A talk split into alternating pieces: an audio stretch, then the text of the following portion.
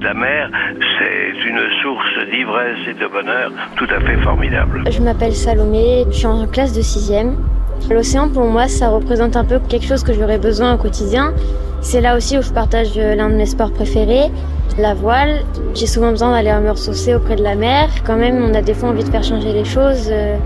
L'océan peut-il se soigner lui-même de la pollution et de la surpêche De soigner soi-même, Salomé, pour un milieu naturel, c'est faire preuve de résilience. Et c'est ce dont nous parle François Sarano, océanographe plongeur, infatigable défenseur de l'océan et de ceux qui y habitent. Il suffit qu'on arrête d'agresser. La mer est résiliente. En dehors des espèces requins, raies, euh, mammifères, les poissons sont résilients, les oursins, les, toute la vie qui a une reproduction avec euh, des œufs et des larves par milliers planctoniques, c'est très résilient. Dans les endroits où on laisse la place aux animaux, les réserves marines, tout d'un coup, la vie revient. La vie explose. C'est une vie qui nous paraît extraordinairement riche. Mais pas du tout.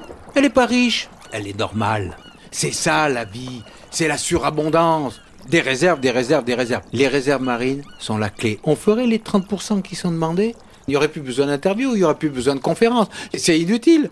Il y aurait de la vie partout. 30% de l'océan sous protection, zone à défendre, sans aucune intervention humaine. C'est la préconisation des scientifiques qui attendent un accord international bien difficile à trouver.